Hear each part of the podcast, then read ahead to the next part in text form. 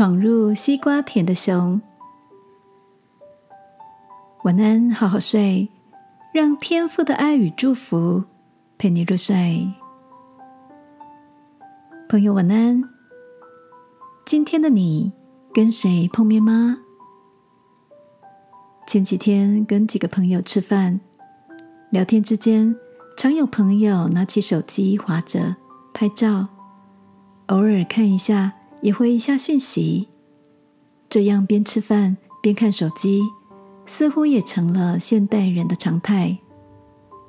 只见米娜完全不受影响的，我笑着跟她说：“嘿，这场饭局啊，就你吃的最专心，手机连拿出来都没有呢。”米娜笑着说：“也不是，而是……”我刻意让自己专心，把手机关机，把心留给跟大家一起的时间。他说：“前阵子上一门线上课程，讲师说到关于西瓜田的故事。西瓜田的农夫最害怕熊的入侵，因为熊到了西瓜田，看到第一颗西瓜就开心的拔起来。”当他走到下一个瓜前面，忘记手中已经有的，于是放下手里的西瓜，又拔了一颗。如此，西瓜田的瓜都被熊拔起来了，但最终他只带了最后的一颗西瓜离开。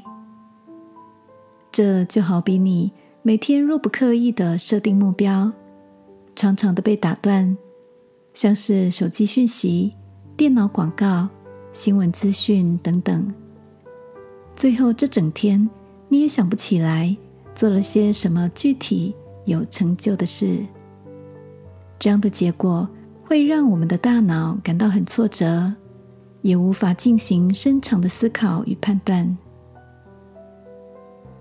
亲爱的，你也常常让闯入西瓜田的熊拔掉你手上正进行的工作。或思考吗？好不好？